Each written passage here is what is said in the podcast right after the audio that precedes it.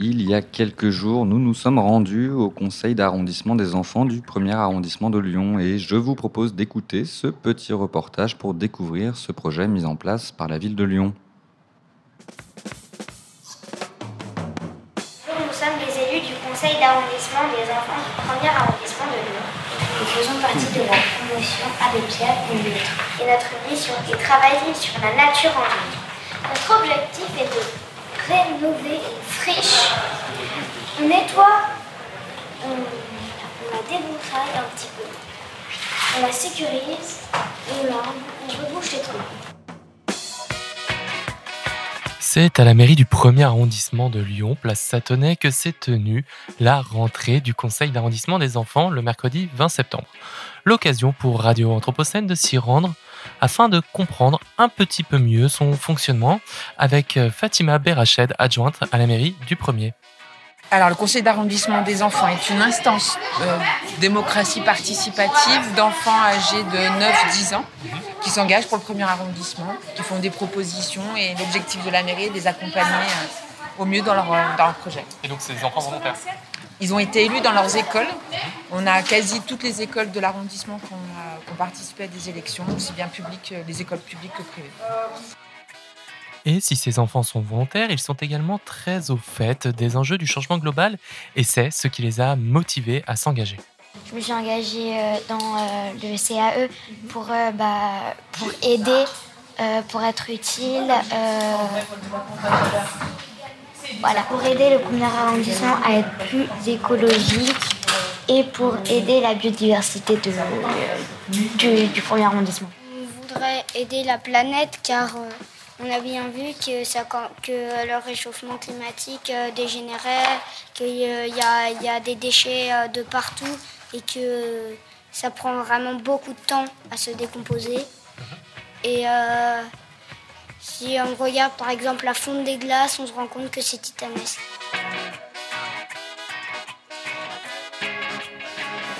C'est réuni en trois commissions, énergie, biodiversité et solidarité, qu'ils réfléchissent à des solutions. Il faudrait aussi remplacer les énergies euh, fossiles par des énergies renouvelables. Pourquoi? euh, Cela permettrait d'empêcher le réchauffement climatique. Euh, agir contre le réchauffement climatique, c'est une des c'est une des choses qui vous tient vraiment à cœur. En revanche, on ne peut pas l'arrêter. Hein On ne peut pas l'arrêter. On peut pas l'arrêter, on, peut le ralentir. Hmm voilà. Si tout le monde fait à sa petite échelle, ça changerait. Mais, si, mais euh, sauf que le problème, c'est que beaucoup de personnes eh ben, se, se, disent que, bah, que je le fasse pas moi, ça va pas changer grand chose. Mais si tout le monde se le dit et que personne ne le fait, bah, ça change rien.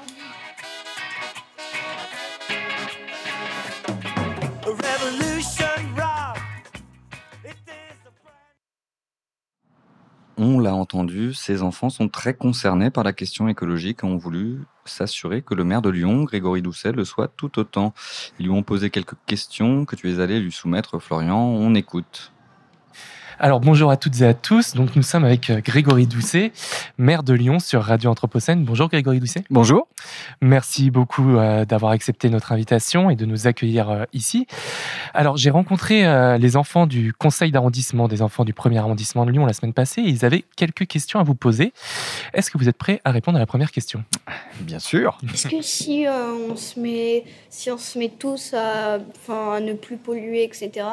Est-ce que la, la enfin après, à presque plus polluer, est-ce que la vie, elle va redevenir comme avant à la préhistoire on va toujours rester avec des voitures et euh, voilà Voilà une belle question. Est-ce qu'on va revenir à la préhistoire? Bon, je crois que non. Euh, il y aura toujours euh, des écoles, il y aura toujours des terrains de sport, il y aura toujours des pistes cyclables, j'espère, bien sûr. Donc non, l'objectif n'est pas de revenir à la, à la préhistoire, n'est pas de de s'éclairer à la bougie comme certains veulent euh, euh, le faire croire. Non, non. Euh, on, a, j'ai envie de dire, on a évolué, on peut même considérer qu'on a progressé. Ne plus polluer, c'est simplement faire en sorte d'être dans un monde agréable pour tous, où chacun a sa place et où on peut bénéficier de tous les bienfaits de la nature. Et, justement, cette, euh, cette, accusation de vouloir revenir à la bougie et au Moyen Âge, qu'on a beaucoup entendu à une période, qu'on entend peut-être un peu moins, est-ce qu'elle est toujours d'actualité, que ce soit chez les habitants lyonnais Ou même chez vos opposants politiques?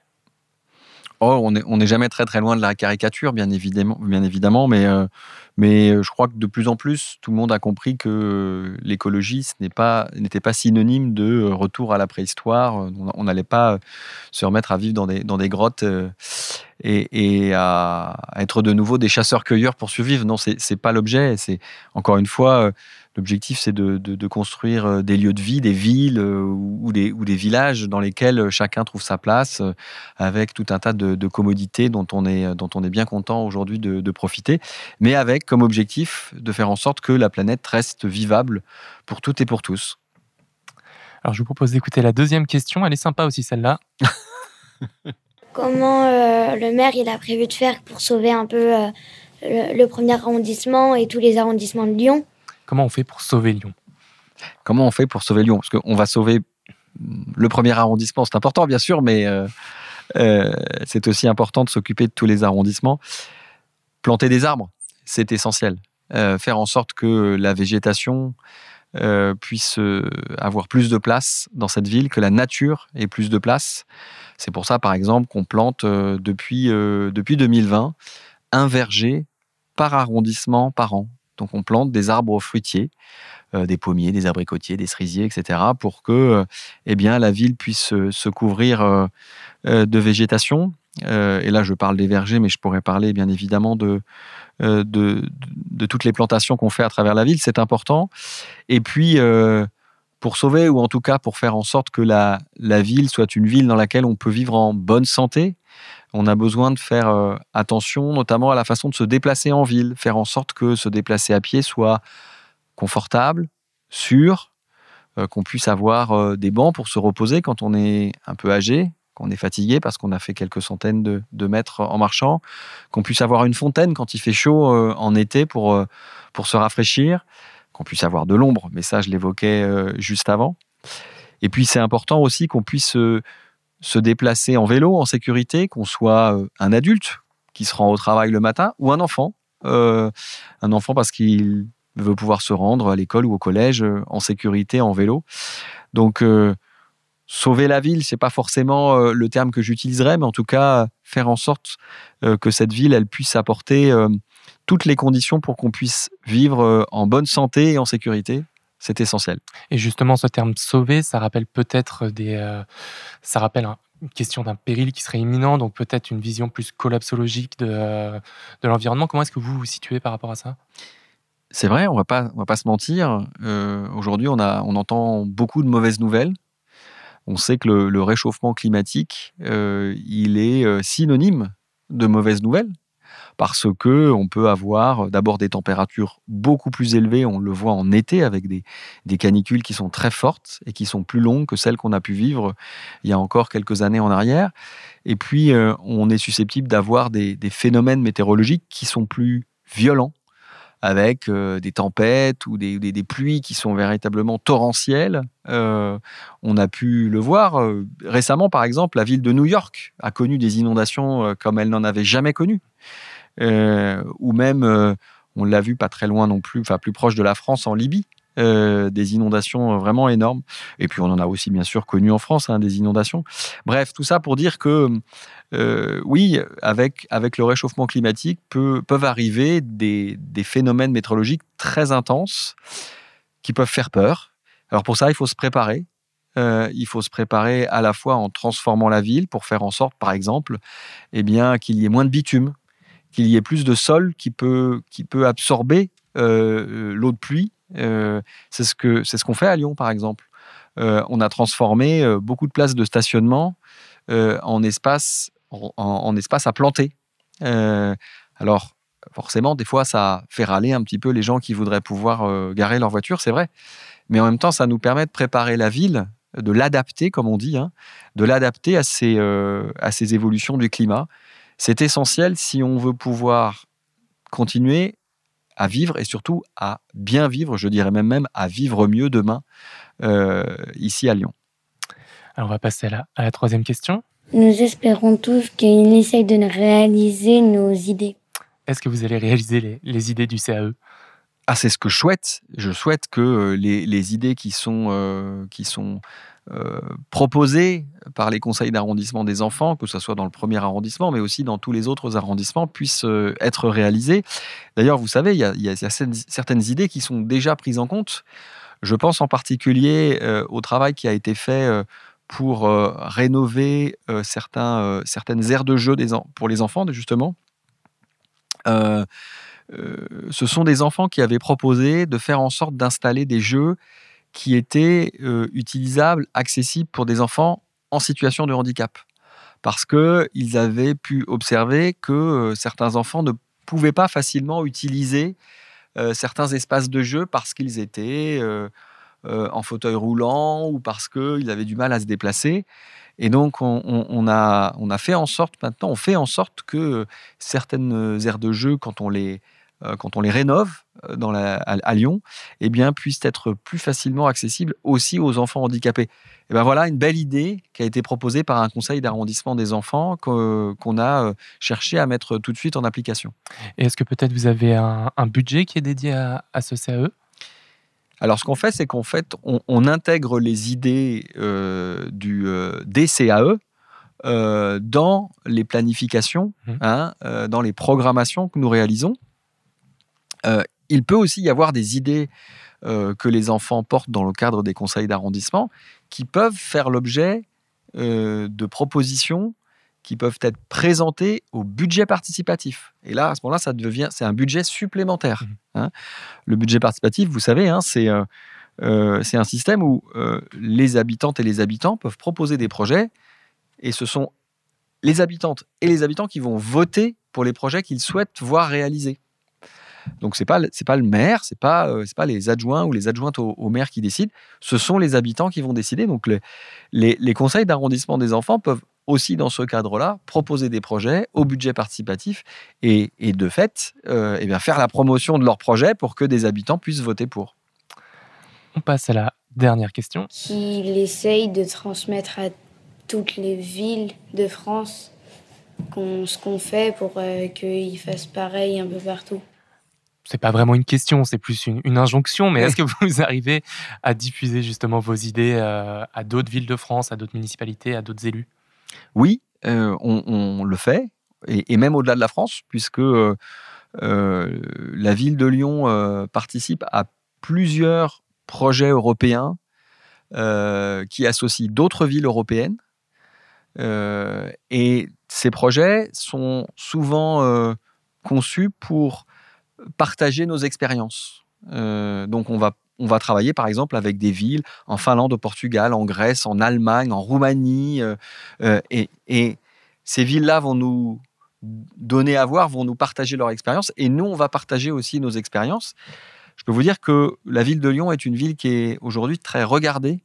Beaucoup de villes en Europe s'intéressent à ce que nous faisons, ce que nous faisons notamment pour plus de présence de nature en ville, ce que nous faisons notamment sur les, déplacements, les mobilités, pour faire en sorte que eh bien, les piétons puissent se déplacer plus facilement, que les vélos puissent se déplacer aussi euh, plus facilement, et bien d'autres choses encore euh, que nous faisons ici à Lyon. Alors, en même temps, on essaye de, diffuser nos, on va dire, nos, euh, nos orientations et nos pratiques, mais vous savez, on essaye de le faire de la manière la plus modeste possible, parce que moi, je ne suis maire que de Lyon. Et les, maires des autres villes ont aussi leurs idées, donc on essaye de convaincre, mais surtout pas d'imposer, bien évidemment. Et justement, alors j'entends qu'avec des villes qui partagent les mêmes idées que vous, vous, arrivez à, vous arriviez à dialoguer, à échanger des idées, mais avec peut-être des villes dont les maires ou les élus sont des opposants politiques, est-ce qu'au-delà du discours médiatique, vous arrivez quand même à échanger sur les, sur les actions que vous mettez en place? Oui, on ne le fait peut-être pas de la même façon à ce moment-là, mais on, essaye de montrer autant que, possible les résultats concrets que ce que nous mettons en place produit dans la vie des gens. Quand par exemple on décide d'établir une, rue aux enfants devant une école, euh, toutes les villes ne le font pas. Euh, il y a des villes qui préfèrent euh, faciliter la circulation des automobiles devant les écoles pour que les gens puissent déposer leurs enfants en voiture. Nous, on a choisi une autre option.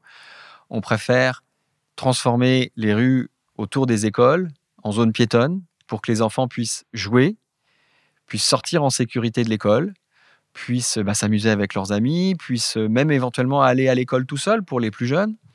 Ça, pour moi, c'est important. Pour nous, c'est important. Mais une fois qu'on l'a fait, on va, on va expliquer, on va montrer comment est-ce que les enfants et les parents en bénéficient. Il n'y a pas longtemps, j'étais euh, devant euh, une école dans le 6e arrondissement et je discutais avec à la fois les enfants et les parents qui, euh, qui depuis quelques semaines avant, bénéficiaient justement d'une rue aux enfants devant cette école. En fait, tout le monde était heureux, tout le monde était vraiment satisfait. Les, les parents étaient tranquilles parce qu'ils voyaient leurs enfants courir autour de l'école sans être inquiétés par la présence d'une voiture qui aurait pu les renverser. Euh, les enfants, bien évidemment, étaient, heureux de pouvoir bénéficier de cet espace à la sortie de l'école, parce qu'on est, on est sorti de l'école, donc on n'est plus soumis aux mêmes règles, et en même temps, euh, on est dans un endroit piéton, donc on est en sécurité. Finalement, tout le monde y gagne. J'espère que petit à petit, en donnant à voir, en montrant ce genre de réalisation, on va donner envie aussi à, d'autres villes de faire la même chose parce que je crois qu'effectivement, c'est bien pour les enfants, c'est bien pour les parents. C'est aussi bien pour la planète parce que ça permet de, limiter la circulation euh, euh, de véhicules qui peuvent polluer par ailleurs. Ça permet de planter des arbres, donc ça permet aussi de rafraîchir les villes. Ça permet de vivre mieux tout simplement. Eh bien, Grégory Douisset, merci beaucoup. Merci. À bientôt sur Radio Anthropocène. À bientôt.